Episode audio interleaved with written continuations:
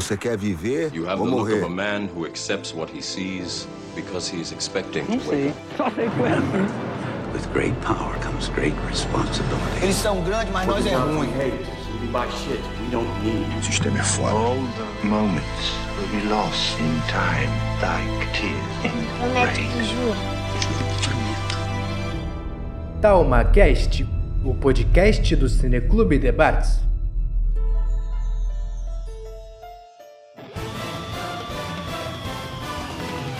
Gente hoje está aqui para poder é, relembrar os tempos da Quarta Neve. E a gente vai falar de uma pauta que tem mais a ver com quem curte muito o mundo dos animes, o mundo dos mangás, mesmo do que aquela coisa nerd, ocidental, né? Mas a Quarta Nerd era um momento de alguns anos atrás, longos anos atrás, onde essa galera se topava para poder falar sobre pautas, sobre questões que estavam em vigência algumas obras de muito sucesso, né, algumas narrativas desse mundo nerd, geek, otaku. E hoje Shingeki no Kyojin, né? E aí, perdoe a pronúncia aqui deste professor de filosofia cansado, tá esgotado, morto, mas agradecer demais aqui a presença do Atos, do JP, falar que é, é- é um prazer inenarrável ter vocês aqui, pra gente matar essa saudade de bater papos pelos corredores do IF entre as aulas, né, entre as pautas não, não, não, não tão é, óbvias é, dos encontros, dos conteúdos de filosofia, mas que coisa que, que é muito forte, né? A gente acabava a aula e topava nos corredores e ali a gente continuava a bater aquele papo.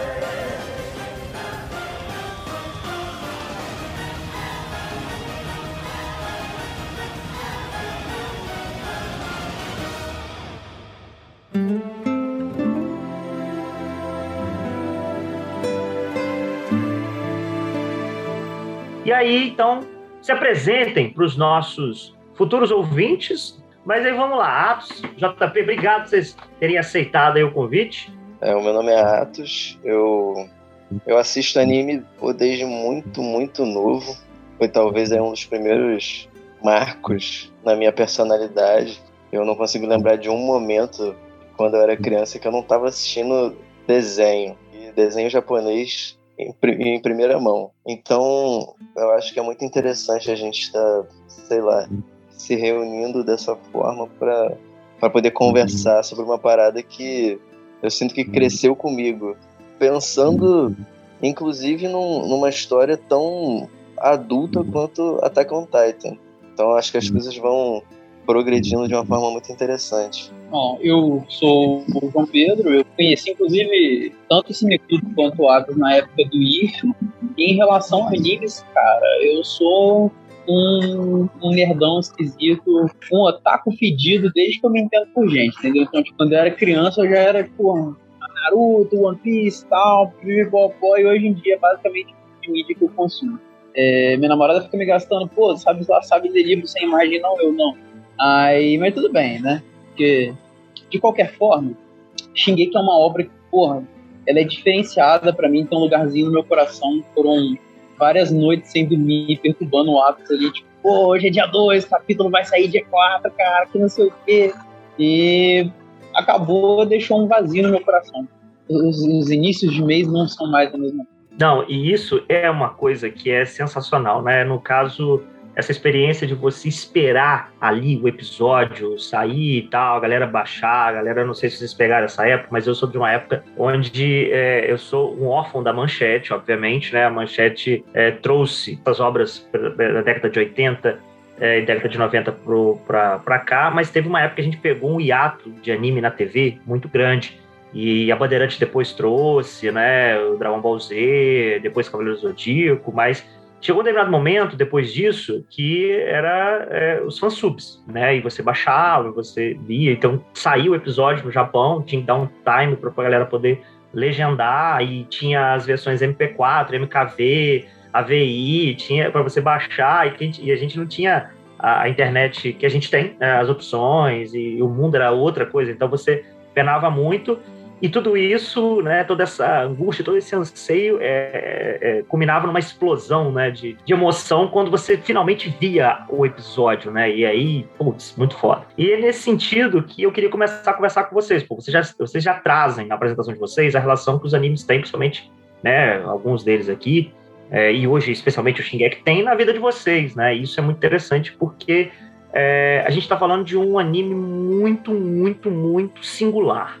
É, a gente está falando de uma obra que é, é, você pode encontrar referências influências, mas você, você precisa respeitar a originalidade dela em diversos aspectos. A gente vai falar um pouco sobre isso aqui no decorrer do nosso bate-papo, sobre isso que ela é original, né? desde a trilha sonora, desde a forma como a violência ela é apresentada. E olha que hoje aqui a gente vai falar, obviamente, do anime, né, gente? Mas os dois que estão aqui, os nossos convidados aqui, o Atos JP, são dois apreciadores também do, do, da leitura de mangás, então eles sabem eles sabem simplesmente o desfecho. Já sabem como tudo isso se encerra. A gente vai pegar aqui basicamente os animes e, obviamente, vocês vão tentar se segurar para não fazer qualquer tipo de comparação, porque eu lembro quando eu conversava com Atos, acho que o JP também, vocês dois, mas teve uma terceira pessoa, não foi o Plínio, não. O Plínio falou para mim da época do One Punch Man. Ele falou: assista One Punch Man. E eu falei, não, por quê? Por quê? Por quê? E meses depois, tá quase um ano, eu fui assistir. Caraca, tudo bem, a primeira temporada. A gente vai falar até sobre isso, né? Sobre o estúdio de animação obras que pedem uma qualidade melhor nessa animação e o próprio Shingeki também. Nós temos uma mudança de estúdio, teve uma mudança de qualidade aí, talvez nessa animação, isso está fazendo a diferença. E o Atos e o JP falavam comigo e, e, e aí eu, e quando eu, eu, lembro quando eu assisti a primeira temporada, eu comentei com um dos dois, eu lembro quem, e aí eu, um de vocês dois me falaram, você vai ver o que vai acontecer lá na frente, você não sabe o que e ficava jogando essa poeira e eu ficava cada vez mais assim, esperava sair. E eu estou muito curioso para fazer uma série de perguntas para vocês, mas nós não vamos fazer isso. Vamos estragar essa surpresa. Vocês vão tentar não dar spoiler sobre o que, o que nos aguarda. Mas assim, por que vocês, acho que vocês concordam comigo, que é uma obra singular, é uma obra muito original. Por que vocês acham isso? Ou se vocês discordam, né? Por que, que vocês acham que é um anime diferenciado? E aqui também pode trazer um quadrinho, um mangá, né? No caso. Por que, que é diferenciado? Por que, que é singular? Por que, que é original? Cara, eu acho particularmente singular porque Shingeki no Kyojin é shonen vai começar por aí. Enquanto a gente, com a maior parte das obras comunicadas naquela fórmula lá. João deu uma travada, pessoal. Daqui a pouco o João volta. Atos, você tá aí, vamos lá. Esse Wi-Fi dele. Exatamente.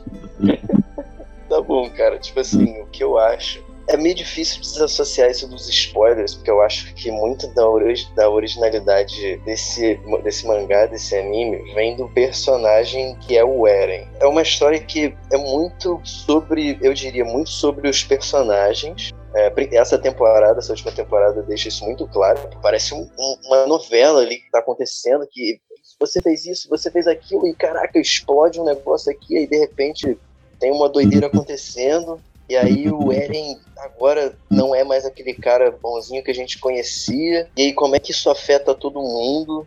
Eu acho que essa evolução, esse caminho que o Eren tomou, tornou o Attack on Titan um shonen muito único. Apesar de eu não sei nem se eu diria que é um shonen, tá ligado? Porque tem tanto sangue, tanta morte, tanta gente, porra, muito sofrimento poucos animes evocam tanto isso, cara. Parece que até on Titan, às vezes, ele bota muito do que ele bota ali realmente para deixar todo mundo chocado. Tipo, olha só, essa é a realidade da guerra, essa é a realidade do, da luta, do conflito. Por isso que, tipo assim, eu nem sei se eu poderia dizer que é um shonen. Eu acho que tá mais pra um, pra um seinenzinho mesmo. A gente considera até One Punch, né? A gente, Porque, tipo assim... Attack on Titan seinen. É porque geralmente a gente vê qual é essa classificação através da revista que está sendo lançada, né? Por exemplo, estava lançando lançado numa revista shonen, mas estava sendo lançado numa frequência de seinen, que é tipo de um em um mês, entendeu?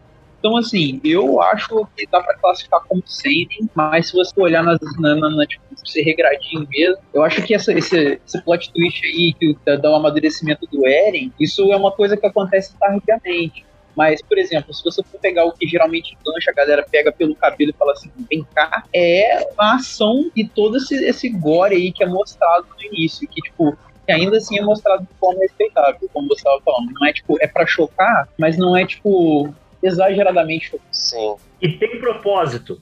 Eu acho que esse choque tem um propósito. Ele não tá solto, ele não é. Entende? Eu acho que a doideira é principalmente porque não é um, não é simplesmente gore, é gore de um personagem que você entende ali, ou de uma história que você acompanhou, seja isso no caso de um personagem morrendo, ou quando, vou, já vou citar aqui cenas, né, então, spoilers.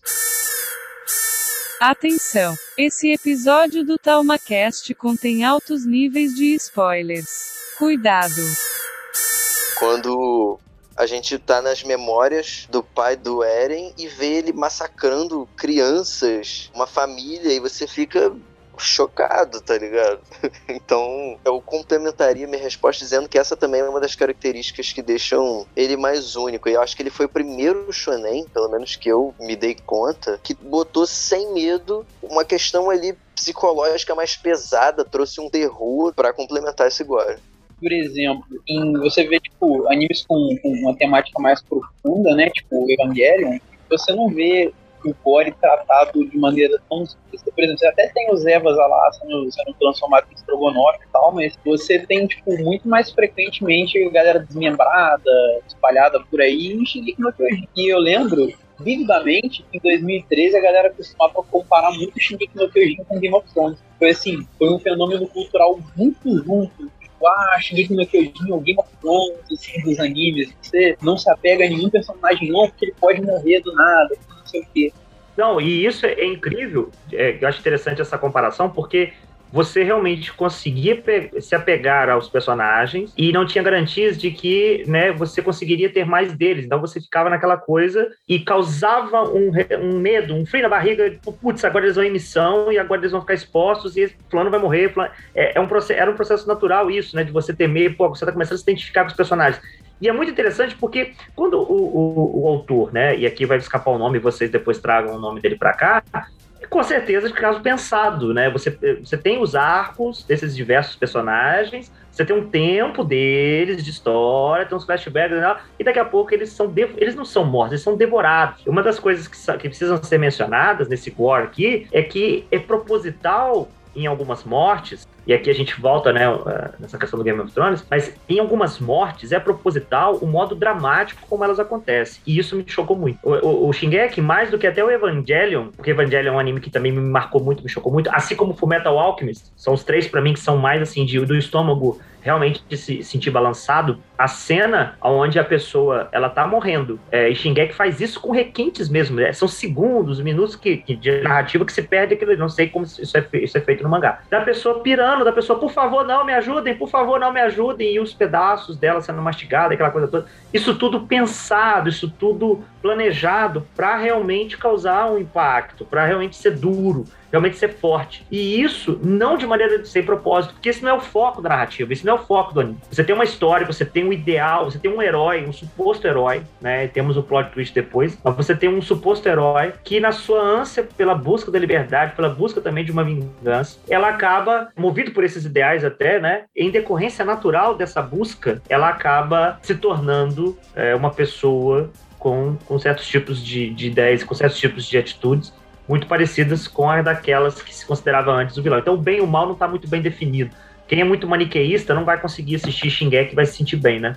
A moralidade é cinzenta pra caramba. Tanto é que eu e o Atos aí, a gente degladia disputando aí em relação a quem acha que tal personagem tem razão. Inclusive eu e ele, a gente não concorda sobre o, o final do anime, não. O final do mangá, no caso. Eu isso uma facção completamente diferente desse aí não mistura. Não, por favor, segurem aí a onda. Vocês estão já, já, já meteram o um pé na porta aí, falando do plot. O ato já começou falando de um plot twist, só e só, né? O William, tadinho, já foi spoilado aí, tá falando aí que isso era em tudo mal no chat aí, ó. Estamos só começando. Pois é, pois é, exatamente.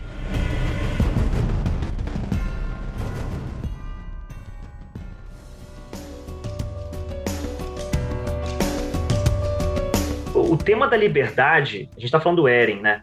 O tema da liberdade, né, as asas, o símbolo da tropa do reconhecimento, né? Que eu não sei se, se é traduzido da maneira certa, eu tô seguindo a tradução do, do, do, do fansub, né? Já, na medida em que né, nós não temos. Bem, não sei, o Shingeki acho que ele tá no Crunchyroll. É Crunchyroll, gente, que fala? Errou! Crunchyroll. Certa resposta. Crunchyroll, é Crunchyroll né? Assim? É. é e tá, ele tá legendado lá bonitinho? Vocês sabem? Cara, eu sei porque na época eu consegui um esquema de uma pontinha do Crunchyroll aí que era compartilhada por uma de cabeça e tal. Aí eu, então, eu assisti lá o lançamento. Acho que o Atos até entrou nessa, se Tá aí uma coisa que eu preciso, então, dar uma olhada aí nesse, nessa, nessa parada. Porque é a tropa do reconhecimento, né? A questão da, das asas, né? E é a liberdade, muros, né? E aí você vê que quando, quando você vai mostrar Marley lá, você vai mostrar os, os, os abre aspas, guetos, né? Os distritos. Cara, você tem muito, muita menção, muito paralelo com a história nossa, né? A história nossa nossa trajetória, não só em relação à, à violência, à guerra, mas também essa relação à segregação, né? E, e aí, o, eu queria perguntar para vocês dois sobre essa questão da liberdade, né? Sobre essa questão do, da bandeira que o Eren, o Eren ele carrega e como isso depois isso tudo se transforma quando ele se transforma nessa, nessa coisa toda. E eu queria saber se vocês concordam com aquilo que, né, em Cavaleiro das Trevas, o Harvard Dent fala: ou você morre herói ou vive o bastante para ver a si próprio se tornar vilão. Seria o caso, seria o diagnóstico do Eren, gente? Não seria, não. É aí. Ela, eu tava tentando, consegui. Joguei. Peguei. Peguei o ponto agora. Peguei o ponto agora. Complicado falar isso, falar sobre isso, tentando não dar spoiler, tá ligado? Madrugadas dessa fora, ligado? Tudo vai do, do plano final do Eren. Então é perigoso. É um terreno perigoso mas eu acho que eu acho que não é tão perigoso não, porque a gente discorda, sabe? Se fosse uma parada em uníssono, poderia ter tipo, ah, acabou definidinho, bonitinho, mas a gente concorda, e aí para mim isso é um spoiler. Agora, quando tem eu e você sobre o assunto, eu acho que dá pra, tipo, dá pra deixar claro que não tem uma parada definida, que dependendo de quem estiver olhando, talvez não peça uma coisa com a. Porque, por exemplo. Mas se a gente está discutindo, então, sobre essa questão da liberdade, a gente está discutindo o que a liberdade é para o Eren, ou o que ele queria sempre era realmente a liberdade? Ou será que era liberdade o que ele estava querendo conquistar aquele tempo todo? Então, são várias questões. Sim, sim. Porque, no caso, ele defende uma, uma bandeira ele, ele fala, e quando ele defende essa bandeira, ele fala no plano geral, ele fala no plano né, de libertar a humanidade. E depois a coisa passa a ser um pouco diferente, porque ele já fala como representante de um povo oprimido. Ele, ele, entendeu? Ele não está falando exclusivamente de uma, de, da galera que está presa dentro daquela muralha, mas também da galera que foi os descendentes de Eldia, né? O povo de Eldia, não é, gente? Os súditos de Ymir. Súditos de Ymir, isso. Então, assim, eu acho que se alguém se arriscar a assistir isso depois, né, que a gente está fazendo esse bate-papo aqui. Essa premissa, né, a humanidade vivendo dentro de uma muralha, com gigantes, né, titãs, é, devorando e tal, e que ao mesmo tempo, assim como aquele primeiro episódio do Black Mirror, do cara fazendo sexo com o porco, é, afastou muita gente, Pô, o primeiro episódio é esse e tal. Putz, que, qual é a proposta? Não, não quero, né? Muita gente vai, ah, não vou assistir um anime. Pô, o que, que é isso? Os caras titãs e tal, gigante e tal mas é interessante como tudo se desenrola, e aí a gente volta nessa questão toda de, de, de um tema extremamente profundo, envolvendo a questão da liberdade, envolvendo a questão de um líder revolucionário, dentro de uma narrativa que começa com uma premissa básica meio absurda, né? Pessoas vivendo dentro de uma muralha e, né, tá lá um gigantão lá do lado de fora. Então, é isso que é muito curioso também, né? Isso afastou vocês também no começo? Como é que vocês chegaram até Shingeki no Kyojin? Cara, eu acho que essa questão da liberdade, ela é bem espelhada em como a gente pode olhar para a liberdade nas nossas vidas, na vida real. Porque quando se trata da vida real, ela é uma parada bem complexa. Não é uma parada simples de se definir. Muitas pessoas vão ter opiniões divergentes do que elas acreditam ser a liberdade ou do que elas acreditam ser a justiça. E no começo do anime, muito como se acontece em histórias de fantasia, isso é tido pra gente como uma coisa simples, porque tudo que o Eren precisava fazer era sair matando titã, teoricamente. Sair matando bestas que não tem mente que ninguém vai se importar se morrerem. E aí depois, depois que o anime evolui para essa coisa nova, que ele evolui para esse para esse drama político cheio de pessoas influenciáveis e de esquemas rolando. De repente, o Eren, como a gente vê nesse último episódio, se vê embasbacado, tá ligado? É, um pouco antes da, dessa última parte começar. Quando eles estão viajando para a Terra de Marley e ele percebe que que ele jurou matar, que eram todas as coisas fora da, da muralha, não eram apenas titãs, agora eram seres complexos, tão cheios de sonhos e misérias como ele mesmo, e medos e anseios. E aí ele fica completamente trocado quando ele chega naquela terra. Ele tem até aquela última noite lá se divertindo com, com a rapaziada de lá. Mas eu acho que é por isso que essa história espelha bem a nossa aproximação é, em relação aos, aos tópicos políticos. A gente pode colocar aqui a liberdade mesmo.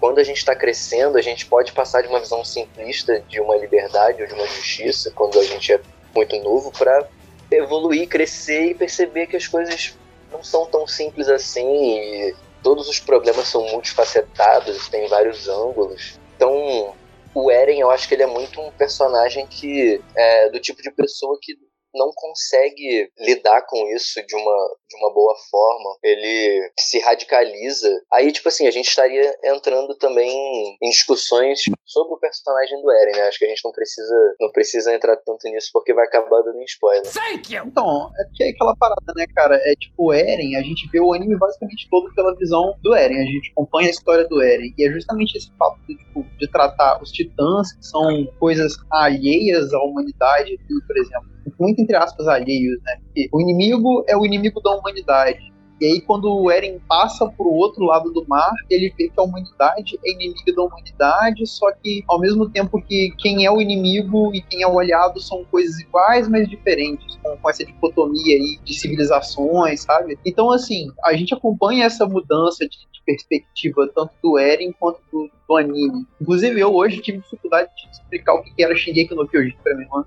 Ela perguntou, pô, vai participar do negócio e tal? Eu, é, pô, de que que é? Aí eu, ah, anime de titã, plot twist político e mais um monte de coisa. Gente voando por aí. E também é difícil você falar sobre essa trajetória do Eren sem você se desvincular do Eren, né, cara? Sobre, sobre a radicalização dele. Porque qual outra opção ele tinha sem radicalização, saca?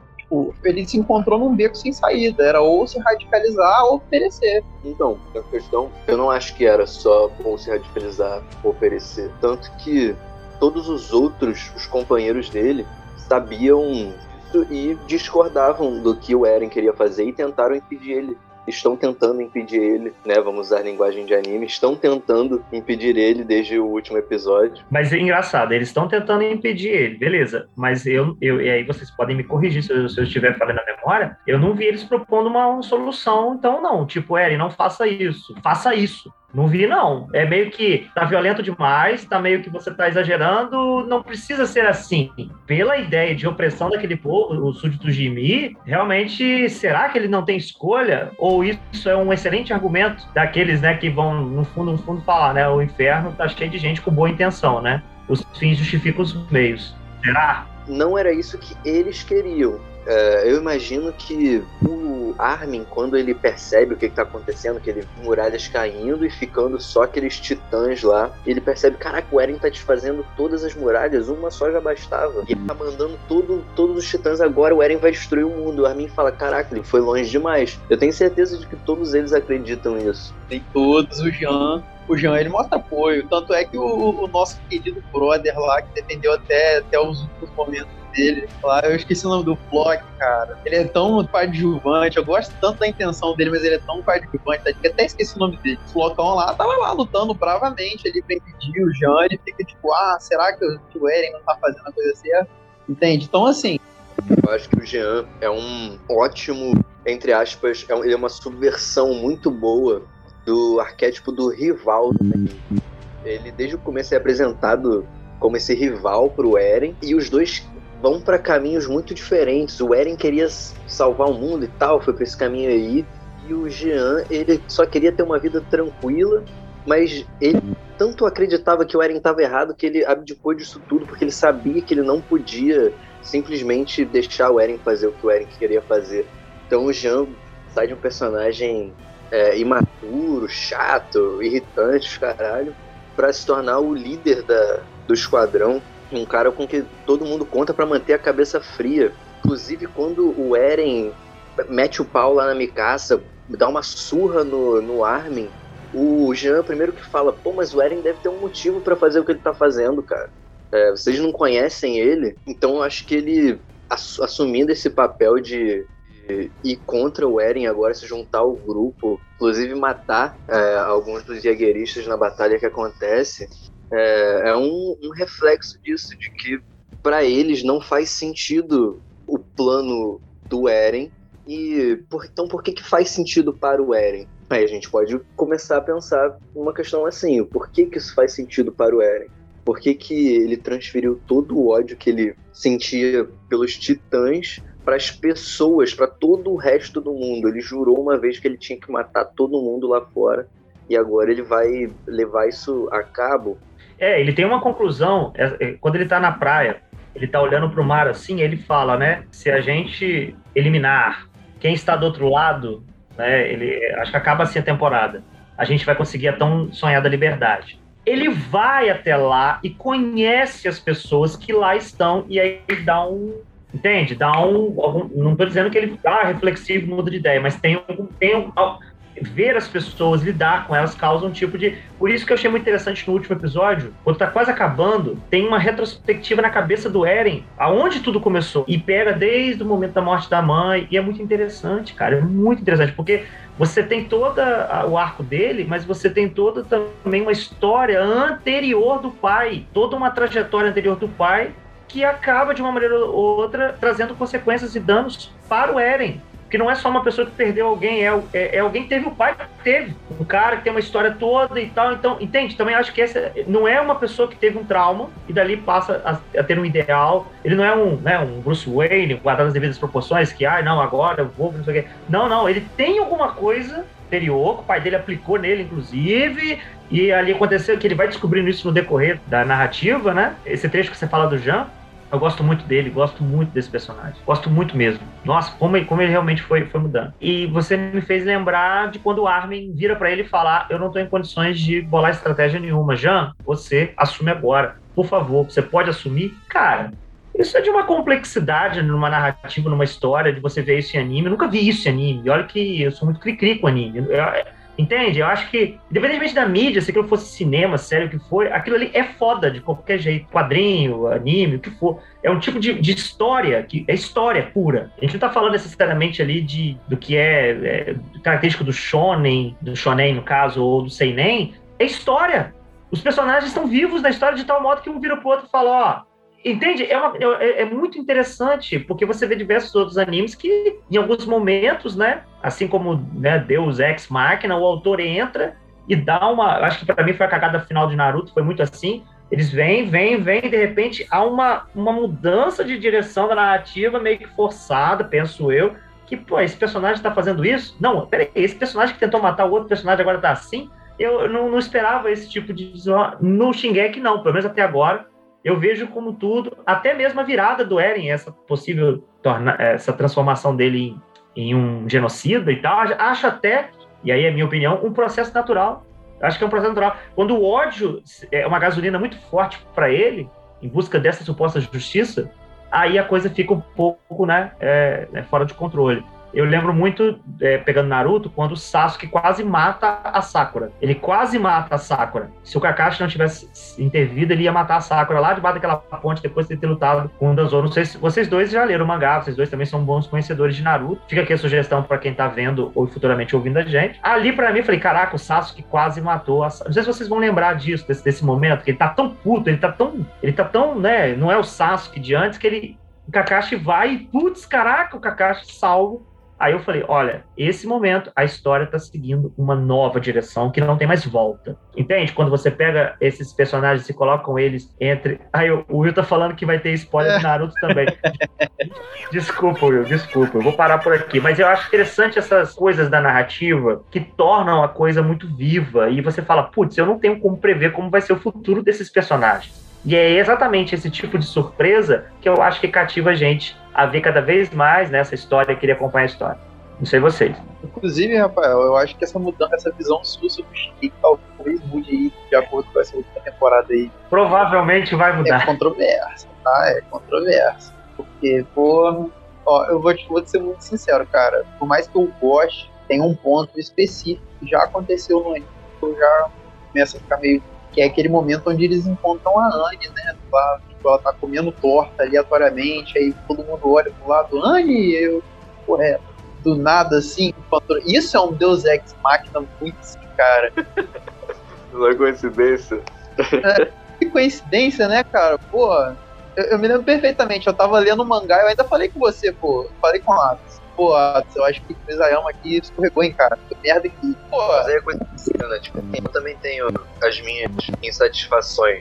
Na verdade, acho que com o anime já dá pra dizer, tipo assim, com a história em si, por mais que eu goste muito, eu consigo de- deixar de ficar um pouco triste. Não é nem uma coisa ruim que a história fez, acho que é mais uma coisa minha mesmo.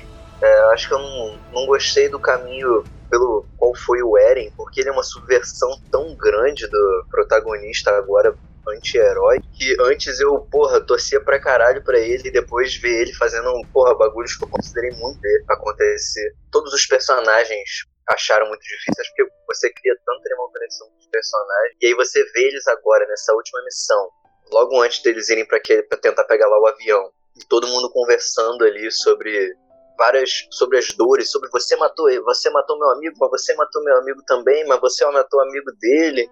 E tipo assim, percebi que o Eren só serviu pra no final perpetuar o ciclo de ódio que ele tinha jurado destruir, mas que depois ele pegou esse juramento aí ao pé da letra e que causou tanto sofrimento. Cara, é engraçado, todo episódio parece que alguém fazia um discurso de por que, que o Eren tava errado, tá ligado?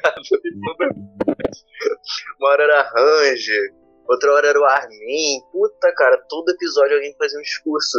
E, tipo assim, todo episódio, até, o, o General Magat, tá ligado? Que morre agora no final, explodindo o navio. Todo mundo faz um, um discursão pra, tipo assim, dar uma lição sobre a guerra. E aí o Isayama, o autor, que ele pega, vai lá e mostra pra você o que, que vai acontecer se essa lição não for aprendida. Pelo menos é isso que eu senti lendo a história inteira. Então não é bem que não é bem uma, uma coisa que me deixou insatisfeito, mas é uma coisa que me deixou desgostoso, eu acho. Isso de, cara, só dá merda o tempo inteiro. O tempo inteiro só merda acontecendo. Porque ele quer, eu acho, mostrar pra gente, olha só, se vocês não pararem e conversarem, como eles dizem todo episódio, a gente precisa parar de conversar. O Eren precisa ouvir gente, mas o Eren não quer ouvir ninguém é tudo aquilo numa lição de esses são os terrores da guerra, é isso que vai acontecer com o mundo, quase ali com porra, quase que eu dei um spoiler agora, mas aquilo ali é uma de, de nível nuclear, né, porque, pô, agora tá ameaçando destruir o mundo, e tipo assim, tudo acontecendo porque por causa, aí vai entrar a minha opinião, né, por causa da pirraça de um, de um adolescente, que é o Eren, é, que soube lidar com os problemas ali como souberam os amigos dele e por isso falou tacou foda-se. E mas isso fica bem claro quando ele tá conversando com o Rainer quando eles se reencontram depois de anos e o Rainer tá lá chorando no chão falando eu sou um lixo me mata não sei o que e o Eren fala pô você é igual a mim eu sou igual a você e aí o Eren explode lá e mata uma rapaziada boa e ele queria, é, na verdade, ele estava gritando um grande foda ele matou muita gente inocente ali, inclusive, criança, inclusive. A câmera mostra crianças esmagadas, pessoas e tal. A melhor amiga do, das crianças lá da Gabi do Falco, quando yeah. a Gabi atira na Sasha, eu lembro, eu lembro disso bem. Tá mostrando um flashback do Eren praticando com, com tiro, assim, num campo aberto, praticando com um rifle o tiro. E aí o Eren dá um tiro, pá, e a cena corta pra Sasha tomando tiro, assim, caindo no chão. Então, uma coisa bem. fica bem claro ali o que está acontecendo. Aquilo ali é a guerra que o Eren escolheu travar em nome de todo mundo. Morte controversa. Perfeitamente o Red botando um bot lá para corrigir o nome da, da, menina lá que matou a Sasha durante um semestre inteiro. Toda vez que você digitava o nome dela ali, era corrigido automaticamente pra lixo, trash, tá ligado? Rachava o bico com aquela parada, cara. Agora, falando sobre o Eren, cara, pô, eu vou ter que discordar de você, mano. Eu acho que. É porque é o seguinte, né, cara? A minha orientação ela, ela variou durante alguns anos, entendeu? Então, tipo, eu já tive em todos os quatro pontos ali do quadrante. É complicado. Mas, enfim, eu acho que a visão do Eren, cara, ela é uma visão, de mais do que fatalista, ela é uma visão meio realista. Mais, é, ela é ultra realista. Ele entende ali que para alcançar um fim, ele vai passar por um meio pelo qual ele não vai se orgulhar e pelo qual as pessoas que estão ao redor dele também não vão se orgulhar. Ele entende, ele entende e toma para si que para fritar um omelete ele vai ter que quebrar alguns ovos. É, é difícil falar assim das vidas que ele tira, que são vidas não não estão envolvidas naquilo ali, entendeu? Só que pô, ele tem que fazer, ele tem que chegar em um objetivo. Para ele chegar nesse objetivo, ele vai ter que tomar algumas atitudes que são moralmente incorretas, entende? Não é uma, não é preto e branco, até porque quando a própria Marley ataca a Paradis, não é preto e branco. Os caras sabem que, tipo, é, não, é mais preto do que branco, porque os caras sabem que, cara, que o, o, rei dos titãs não vai atacar ele, não vai atacar de volta. Mas, pô, tinha um objetivo a ser alcançado, tinham coisas que ele teria que fazer que são menos do que moralmente louváveis, e ele sabia que ele teria que fazer em algum ponto. É, mas a questão, eu acho, é que se, é se vale a pena ou não essas coisas serem feitas, considerando como esse fim vai ser ob, obtido. Por que, que eles ali, o Armin, o Cone, a Mikasa, nenhum deles concordou com o que o Eren queria fazer, se eles iam ser as pessoas mais afetadas. Inclusive, como disse o Rainer, como disse o comandante Margath, não tinha obrigação nenhuma de estar ali, então eles não tinham, não tinham que participar da missão lá, se eles quisessem. Eles não tinham obrigação nenhuma de estar ali porque eles seriam as pessoas beneficiadas pelo que o Eren estava fazendo. Mas mesmo assim, eles perceberam que, como a própria Ranja, eu acho, diz, tem um episódio que termina com um discurso da Ranja, que eu achei maravilhoso. E ela fala uma coisa, alguma coisa do tipo é, sobre como é imperdoável e é impossível você procurar justificativas para o que o Eren fez em Libério. E isso é pensando no que ele fez em Libério. Imagina o que, a Range teria a dizer sobre o que ele fez, o que ele tenta agora nesse, nesse evento de destruição. Então, a Range, que é uma pessoa que está pronta para fazer sacrifícios, é, como qualquer pessoa do conhecimento, tá? tem essa opinião. O Levi tem essa opinião. O Levi lembra do Eren como alguém em que ele viu uma, um fogo ali, uma coisa que ia mudar tudo. E depois o Levi fala: Mas aí você decepcionou todo mundo. Quem diria? Puta merda. E eles são pessoas em quem nós confiaríamos para tomar decisões frias, talvez a gente pode dizer. Porque eles já sacrificaram, já perderam incontáveis dos companheiros dele da, da tropa de conhecimento, de reconhecimento. E nenhum deles concorda com que o que o Eren faz, nenhum deles tem um mínimo de respeito pelo que o Eren tá fazendo. Eu penso diferente. Eu acho que, por exemplo, se a gente tivesse, se tivesse colado ali a tropa desde o se tivesse revivido lá o comandante, é, eu acredito que a situação seria diferente. Por dois motivos. Eu acho que a galera, tipo, não, não compra a história do Eren tá fazendo o que ele tá fazendo livre espontânea vontade, justamente por causa da proximidade de todo mundo com a galera. Você vê que a maioria da Ilha Paradis é justamente guerreiro, entende? Então eles compram a propaganda que o Eren passa, só que quem conhece o Eren pessoalmente sabe que o Eren não seria capaz de fazer aquilo que ele faz em Libério e, e, quando ele destrói as muralhas. Mas, muito, entretanto, toda aí, se o Irving tivesse vivo, eu acho que não só ele estaria apoiando o Eren, como não teria rolado o que rolou em Império, e como também o Levi estaria apoiando qualquer decisão do Eren. Para que o, Levi ele tem a obrigação dele ali por causa do sangue isso. Então ele com certeza concordaria com qualquer coisa que o Irving falar. E o Irving provavelmente ele estaria na mesma do Eren. Só que eu acho que não teria rolado uma parada tão desordenada quanto foi o Eren. Eu não acho, cara. Eu acho que ninguém tava do lado do Eren no, no final. O Flock não sabia. Aí, spoilers, o Flock. No, God, please, no! No! Não esquece o que eu disse.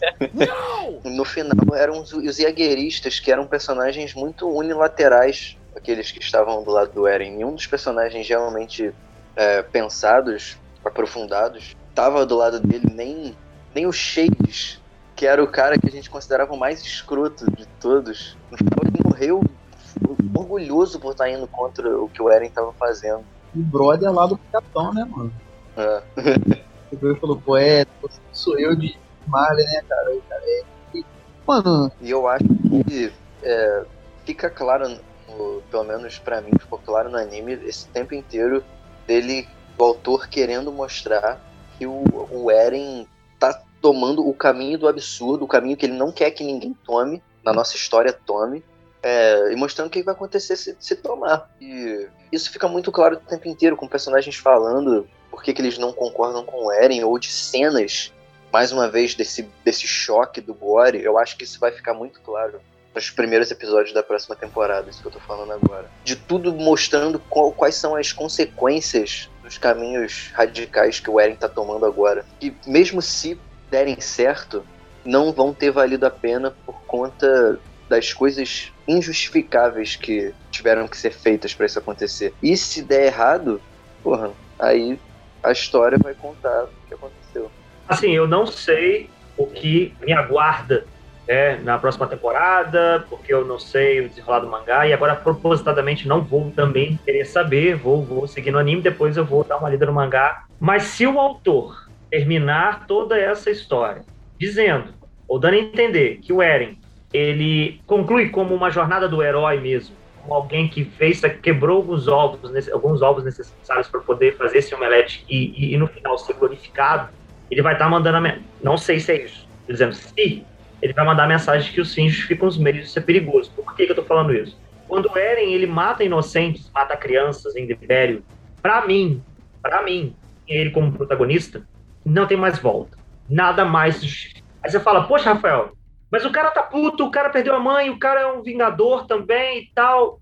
Obviamente que eu entendo, mas eu, Rafael, não posso concordar com os fins justificam os meios a partir de então. Então, quando a Mikasa olha para ele e fala, Eren, o que você fez olha o que você fez lá no terraço e tal. Ou seja, entende? É, longe de mim falar o que é moralmente certo, né? Que, que, é, que, que é, né?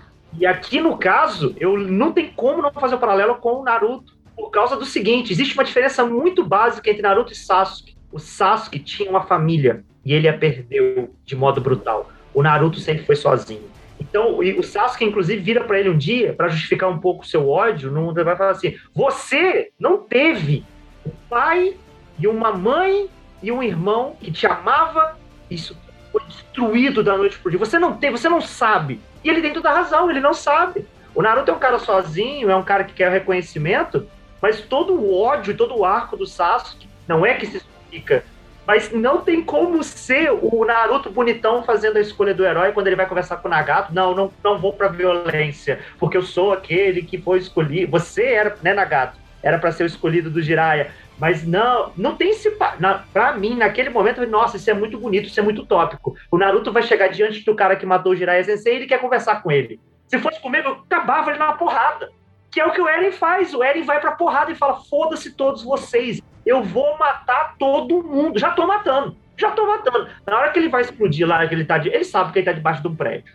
E tem uma criança perto dele, que eu esqueci o nome, tá do lado do Rainer. Que o Rainer vai e protege. O Eren tá pouco se lascando, se é criança, se é mãe, se ele tá. Entende? As duas histórias, eu acho que existem uns paralelos em termos narrativos, vocês não precisam concordar, por favor, discordem, mas eu não consigo não lembrar dessa dicotomia Naruto e Sasuke dentro do próprio Eren, dentro da própria narrativa do Eren. O Eren, enquanto alguém que quer concluir, você quer fazer o que você então deseja, você vai ter que cometer injustiças, vai ter que cometer esse ato violento e aí, nesse processo, não há mais volta, não tem como depois. Cagaram o Sasuke com a, a, a Sakura, a coisa uma das coisas mais bizarras do mundo. Cara que tentou matar a mulher, nem pediu um desculpa depois, de repente tá lá todo mundo junto nessa porra. Ridículo. Então o Eren, ele tá traçando um caminho que é dele, é uma jornada dele, e o Armin, a Mikasa e todo mundo tá no, tá no bonde, mas é a jornada dele, ele tá fazendo escolhas, né? No começo, a pauta da liberdade era a humanidade, a humanidade. Eu vou levar a humanidade para no fundo, no fundo, era dele, era a ânsia dele de, porra, vingar minha mãe. Tanto que teve uma vez que ele, ele tava se mordendo e não tava virando. De repente, não sei o que aconteceu, ele lembrou, lembrou, se não me engano, teve alguma coisa, um flashback, pai, não sei o quê.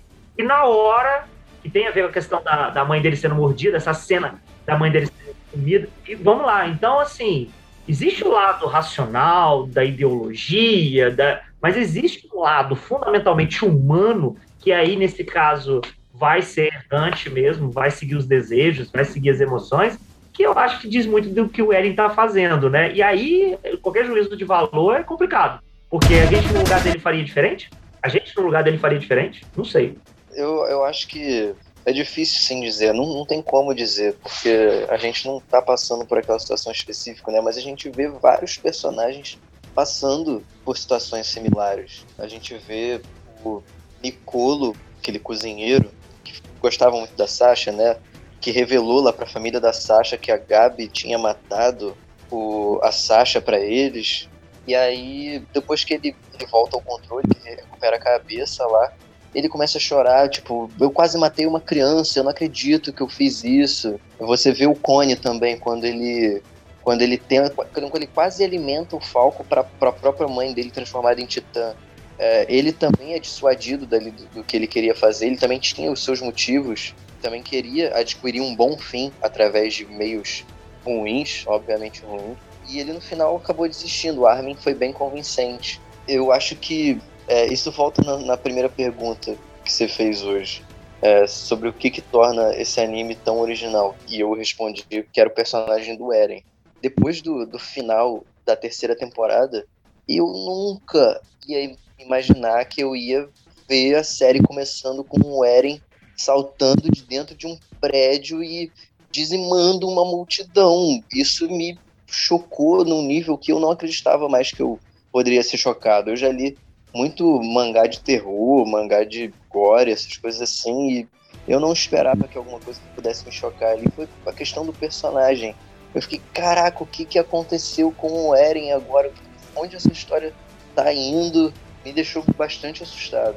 Menção honrosa aqui ao teu, a tua coluna na revista, né? Mangás e observações talvez desapercebidas, onde você escrevia regularmente para site. Merece um bate-papo aqui, tá? O Parasite, nem sei se é Parasite mesmo que fala, pessoal.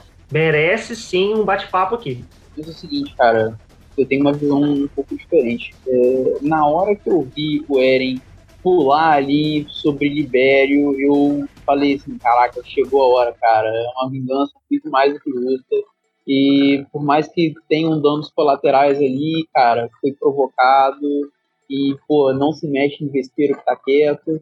Pô, podiam ter evitado absolutamente tudo do que rolou, cara. Não precisava ter atacado. Pô, deixava os caras quietinhos ali. Mas, pô, decidiram encher o saco ali do Eren, o Eren fez o que ele tinha que fazer, sabe? E eu, eu penso da seguinte maneira, é, não justifica. Ele fica, ele perde a justificativa do que ele tá fazendo a partir do momento que ele envolve inocentes ali no meio. Só que quem é que decide aonde está a justificativa e aonde não está a justificativa? Aonde é que ele chega a perder a razão? Quem é a régua da moral para dizer que qualquer tipo de ação que o Eren tomou até então era justa ou não era? Porque se você for pesar na balança, é um, algo que eu já discuti com o Se você for pesar na balança e você fosse deixar a ilha inteira ser dizimada, a quantidade de pessoas que morreram no início, já logo no início ali do pisoteamento ali pelos titãs colossais ali pelo continente, já superem muito a quantidade de pessoas que morreriam na ilha de Paradis se, se eles tivessem deixado só os titãs dizimarem e se Marley tivesse só conseguido o controle do, do, da coordenada, né? Que é o, o Titã fundador. Só que, e aí? O que teria acontecido depois? O que aconteceria se Marley tivesse as mãos do Fundador? Será que ela ia parar? Ia deixar tudo ficar tranquilo? Porque, ah, acabou a ameaça paradisiana, acabou o problema. Na minha opinião, não. É, até porque, tipo, pô, os caras iam estar ali com a maior arma de destruição do mundo na mão deles, total controle, na mão do Zeke e, é, assim, eu acho que eles iam ter uma dominação mundial, cara. É, no final das contas, é, é um querendo comer o outro e o Eren fez o que ele precisava para poder salvar ele e o povo dele e não tinha muita outra saída. Foi o que eu estava comentando mais cedo. E ele foi radicalizado pela situação dele. Não foi que ele se radicalizou. Ele só não viu outra escolha. Cara, eu não diria que eu acho ele injustificado, eu diria que eu acho ele não razoável, essa que é a parada. Eu consigo perceber os motivos dele, por mais perversos que sejam, é, ou por mais puros que sejam, até porque esses motivos nunca ficam exatamente claros é, em nenhum momento da história. É, eles sempre ficam meio, acho que pra gente interpretar mesmo. E é por isso que eu gosto tanto do personagem do Eren. Ele é um personagem que me causa muito desconforto é, eu gosto de pensar sobre o que ele sobre o que ele fez, sobre por que ele fez e faz o que ele faz. E basicamente, cara, eu, tipo assim, eu não tenho como como condenar ele pelo que ele, pelas escolhas que ele tomou. Acho que ninguém tem como condenar ninguém. Uh, a gente tem como sim fazer inferência sobre o que, que é certo e sobre o que, que é errado, baseado em quanto isso, em como isso afeta as pessoas havia um motivo para os amigos dele, os que se iam, iam se beneficiar pelo que ele está fazendo, todos discordavam do que ele está fazendo e tentaram impedir ele. E ele sabe bem disso. A questão é que, na minha opinião, o personagem do Eren é muito, é muito mais movido muito mais movido por uma sede absurda de sangue do que qualquer outra coisa. Isso fica claro quando ele, mesmo sendo uma criança, é, salva a Mikasa daqueles dois caras lá, já mata dele muito novo. E no começo isso era tranquilo pra gente porque essa sede de sangue estava direcionada a titãs malignos, os inimigos. Mas depois isso, por mais que ele veja que as outras pessoas e ele deixa isso bem claro, que ele percebe que o resto do mundo é tão complexo quanto as pessoas da Ilha de Paradis são. E mesmo assim ele vai para frente com o plano dele. É, eu acho que é muito interessante se pensar por que, que mesmo assim ele. Por, é, eu, eu lembro agora daquele plot com a criança que tenta roubar o Levi, né, lá na, na, naquele lugar estranho. Acho que é em Marley. E aí depois eu acho que alguém pergunta, eles, eles estão aqui, eles estão acampados, e aí o Eren fala uma coisa do tipo, é, ainda, ainda. Tipo, dando a entender que ele já tá planejando a merda que ele vai estourar lá na frente, ele sabe que ele vai matar todas aquelas pessoas. E por isso eu acho que ele percebe que ele, que ele é um cara igual o Rainer. Porque ele vai mesmo assim fazer o que ele vai fazer em busca de se tornar um herói. O Rainer fala para ele: Eu só queria ser um herói. E aí o, o Eren fala: Pô, você é igual a mim. Ele entende bem que tudo que ele faz é meio que errado e eu consigo ver fica bem claro, na verdade, que o Eren sente culpa pelo que ele tá fazendo. Sempre que ele aparece nessa temporada, ele tá parecendo ou tá cansado, ou tá irritado, ou tá se sentindo culpado. Ele, ele não, não é mais aquele cara. Ou triste mesmo, né? Uma questão meio.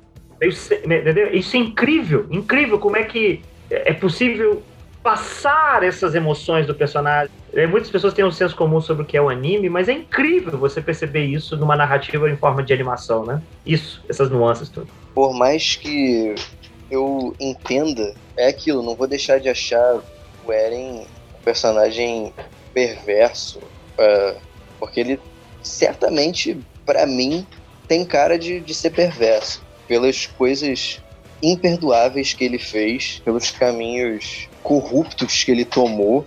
Tanto ele sabia que era que ele não contou para ninguém dos planos dele, nenhum dos amigos dele sabia. Porque ele sabia que se ele contasse, os amigos dele falavam, cara, você tá maluco? A gente tinha como te apoiar antes, mas agora tá ficando difícil. Então, eu acho que o personagem do Eren, muito certamente, eu acho que o maior atrativo da série.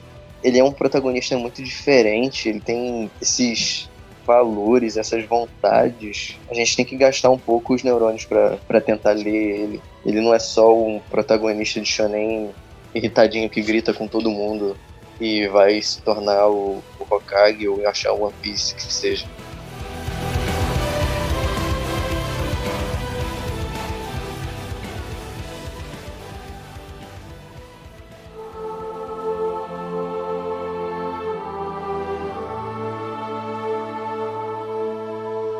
Pessoal, eu vou então pedir a vocês dois que eu tenho, eu tenho algumas coisas até que eu tinha, eu tinha anotado aqui para a gente poder falar, como por exemplo o Shingeki, é só para só para não perder a oportunidade mesmo, porque não sei quando a gente vai gravar de novo. Provavelmente quando a gente ou falar de outra pauta ou quando a gente vai falar também no encerramento, né? A última temporada, depois a gente vem e fala do ciclo tudo fechado. Mas como o Shingeki também não pode ser, enquanto obra, enquanto narrativa, ele não pode ser apreciado como algo que escapa à tradição né, das animações de robô gigante que a gente tem dentro, né? É, você pega é, Evangelion como um, um, tipo diferente dessa, dessa evolução narrativa, de tipo de, de obra, né? Uma coisa orgânica de sincronização com esse ser que é um clone de um, é, né? que é robô, mas também é um ser vivo. E você tem agora, né? Robôs de carne, né? Praticamente, porque são, são gigantes, são pessoas que estão controlando até a questão da nuca. Você tem algumas referências ali e isso é muito interessante, porque é, você pensa, depois de assistir Evangelion, para aqueles que ficaram muito impactados, fala, o que vai vir de agora, né? Você pega Gundam, né, 1979, que traz personagens com problemas, temas sociais, políticos e os robôs ali como pano de fundo. E você tem toda a partir daí uma tradição de, de várias obras que não vão só botar o robô, vai botar um teor político, um teor é, filosófico, um teor de relações humanas. E aí chega Evangelion e parece que, putz, é, não, não existe É, é difícil, né? A arte ela surpreende como um todo, ela sempre traz coisas novas, né? A criatividade. E o Shingeki, para mim, faz parte dessa tradição de algo novo relacionado a essa premissa, né? De algo gigante, de uma ameaça e tal, não sei o quê. Então, eu acho que é uma coisa muito interessante. E é, a, a, diversos momentos ficaram marcantes para mim, né? E eu, eu vou justamente pedir para que vocês se encerrem trazendo pontos que vocês talvez não tenham mencionado e os pontos mais marcantes para vocês. Mas Shingeki realmente me fez parar e botar a mão na boca e falar: caraca, o que, que é isso, né? Eu não, me, eu não me lembro qual foi o filme hollywoodiano, qual foi o cinema ocidental que me fez sentir isso que Shingeki fez. E talvez o diferencial dessas outras obras é que ele tem um fim, né? Porque você vai pegar alguns arcos dos quadrinhos ocidentais, nunca tem fim.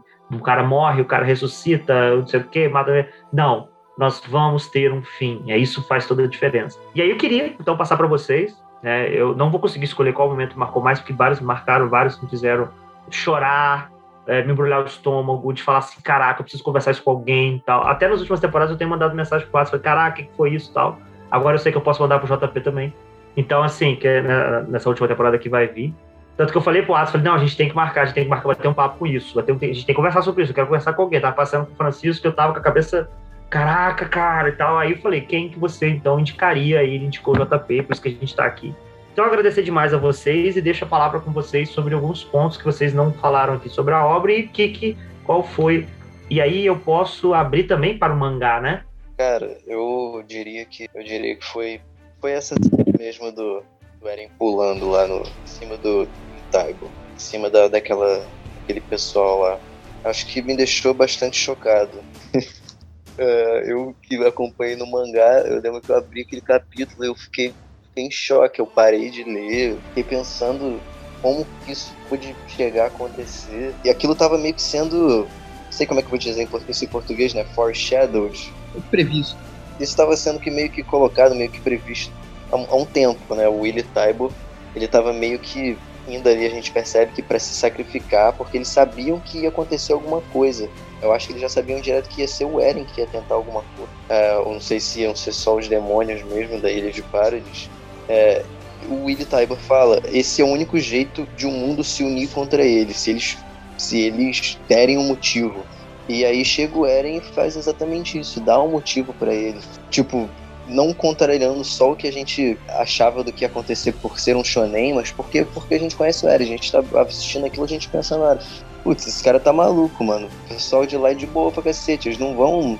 Eles não vão fazer um, uma parada absurda dessa aqui. Por que, que esse cara tá achando que ele vai morrer? É, e aí, de repente, o plano dele dá certo, ele morre e você fica tipo, caraca, é isso, então agora, agora começou. Bom, o meu momento mais mais me, me, me marcou assim, me xinguei, cara, não teve um só não, teve diversos. Porque, pô, eu acompanhei Shingeki por muito tempo, bicho. Fiquei alguns meses, uns longos meses acompanhando o mangá. E, pô, mas se eu for tirar um ali me deixou assim, caralho, esse foi o ápice do mangá. Foi o momento em que o Eren tá dentro da coordenada com o Zeke e rola aquele plot twist do plot twist do plot twist tal. Esse é o meu! Esse é o meu! Tá o, Esse é o meu! O Eren jogando xadrez 5D ali com, com, Sem dúvida. com o Zeke ali, tipo. Ah, você ativou minha carta armadilha. Meu amigo, meu deck é só carta armadilha. Sacou? Então, assim, esse é o momento que eu acho mais caralho. Agora, negócio ficou, ficou sério, ficou enjoado. Deixa eu ver se é isso mesmo. É quando ele, quando é revelado que o, o, o Zack, não, o Zack não, o pai deles, lá atrás, mata a família, pilhado pelo próprio Eren, no futuro. E tudo aconteceu ali. Meu amigo, nossa, velho, ó, vou pra você. Ó, quase pari minha próstata de tão, de tão, de tão assim, Caraca, o que, que eles fizeram aqui, meu amigo? Pô, e mexeram no espaço-tempo, que a parada vinha de um jeito. De repente, nossa, que essa era a habilidade e tal. Ó, foda. Se, se, se é pra, pra finalizar dizendo uma coisa, eu queria dizer que, cara, o principal é isso. O, o anime é o personagem do Eren e em como esse personagem afeta as pessoas em volta dele. Como é, esses personagens, quando colocados na, mesma situação agem é, ou como eles gostariam de agir. É, eu acho que é um anime muito pensado, pensado nisso. Mas ele também tem uma coisa que eu não consigo de não consigo deixar de me impressionar é essa complexidade do personagem do Eren. Eu acho que a gente nunca vai saber de verdade o que estava se passando na cabeça dele durante todo aquele tempo. Eu li o final do mangá e que teoricamente entre aspas recebi respostas. Ainda não, ainda não me sinto muito satisfeito por nenhuma delas. Não que seja uma coisa ruim, algumas coisas são boas serem deixadas no mistério. É, eu acho que com o Eren é muito assim. Fica muito difícil saber o que estava passando na cabeça dele, por que, que ele fez, no fim, o que ele fez.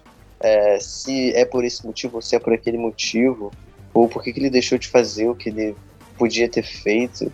Eu acho que eu acho que esse é um dos pontos fortíssimos dessa história.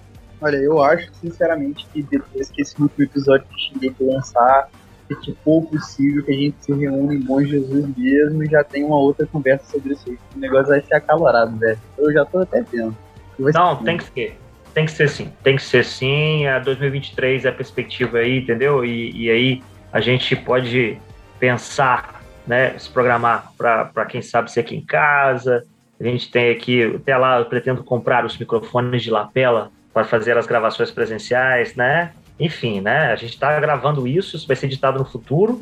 A gente a está fazendo um hiato aqui, mas né, a ideia é que a gente faça esse reencontro e também discuta outras pautas na medida do possível, né, gente? Porque eu acredito que é, se tem uma coisa que é, as obras de, de, de, alguns animes, né, em sua maioria, permitem, é justamente isso que a gente fez.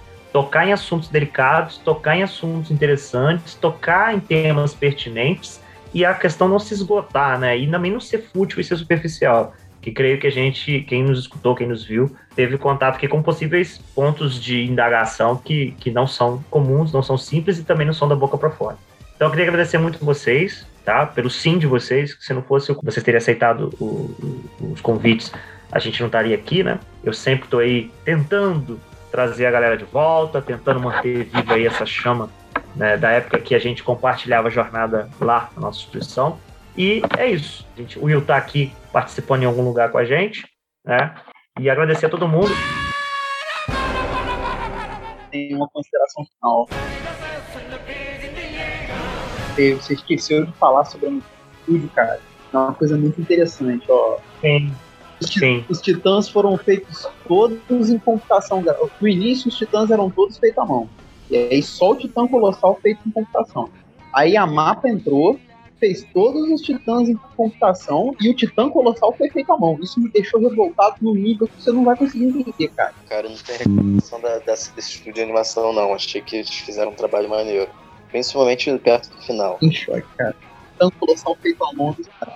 Não, ficou irado. Eu acho que ele apareceu, tipo assim, numa cena só, não foi? Um negócio assim muito rápido. E ele desenhado eu achei mais sinistro foi andando sobre o porto lá, porque, tipo assim, caraca, mano, tiraram onda com a nossa cara. Todos os titãs feitos computação gráfica logo esse mundo aí, foi feito em a mão, velho, que vai Bem lembrado, bem lembrado, João. Galera, é isso então. É, até a próxima aí. Eu não sei se isso é quarta nerd, só sei que pelo menos uma vez ao ano, nas quartas, né, a gente reúne a galera aqui para falar dessas coisas. É isso. Se cuidem. Prazer imenso rever e falar com vocês, mesmo que à distância. E Vamos nessa aí. Valeu, galera. abraço. E abraço, Rafael. Valeu, um abração pra vocês.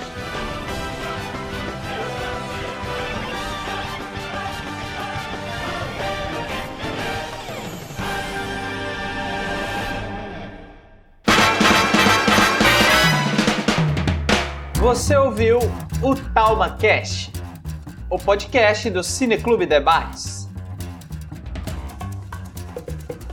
Não esqueça de curtir e compartilhar esse episódio.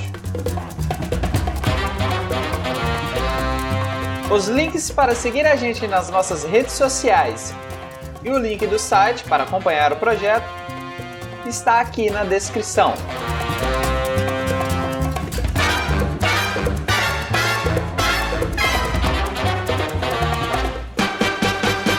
Quem assina essa edição é o William Gil que no caso sou eu, ou Will.